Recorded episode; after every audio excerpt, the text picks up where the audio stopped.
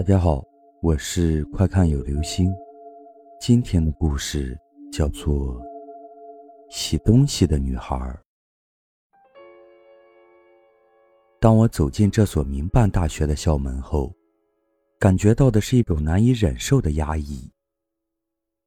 严格的制度，就像是坐监狱一样难受。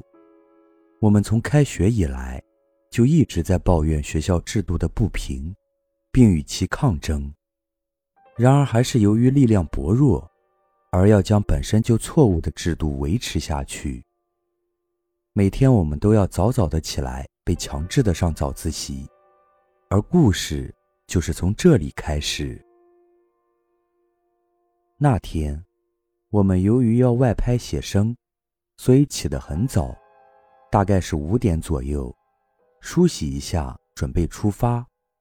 外边的天还未亮，整栋楼都在黑色的夜幕笼罩下，只有楼道走廊的灯昏昏的发着淡淡的光。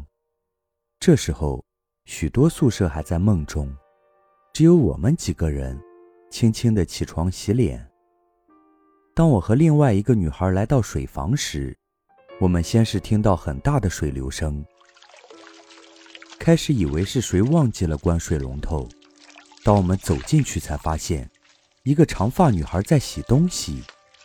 她静静的，只听到清晰的水流声。我睡意朦胧的走过去，站在那个女孩的身边。长长的黑发遮住了她的脸，很朦胧。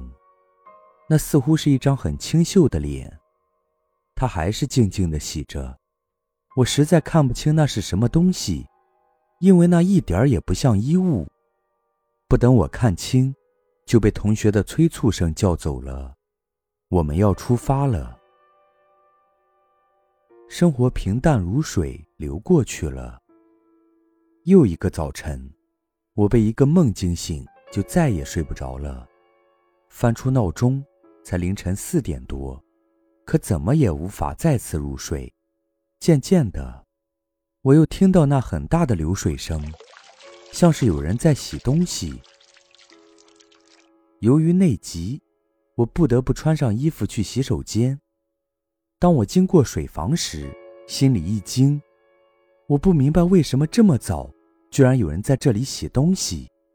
更不可思议的是，还是那个长发的女孩，穿着红色睡衣。这天。我迫不及待地把这件事告诉了宿舍的同伴。令我惊奇的是，每一个早上四五点起来的同伴，都见到了这个长发的洗衣女孩。事情越来越令我好奇了。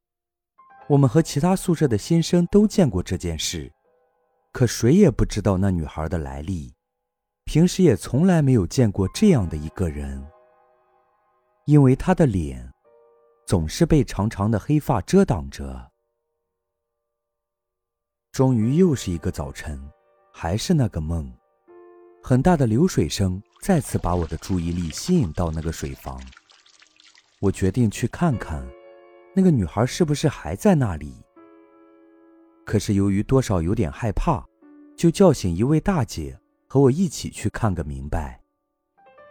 也许好奇心真的可以做出不可思议的事情。我看了时间，已经是四点四十五分了。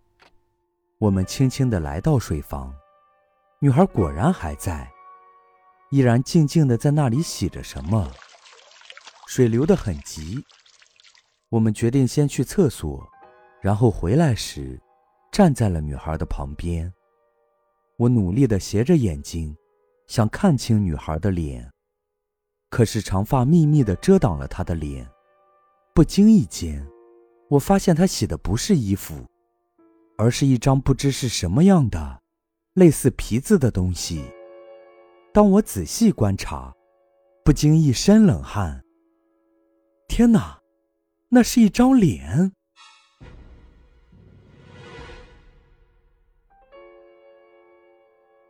好了，这就是今天的故事——洗东西的女孩。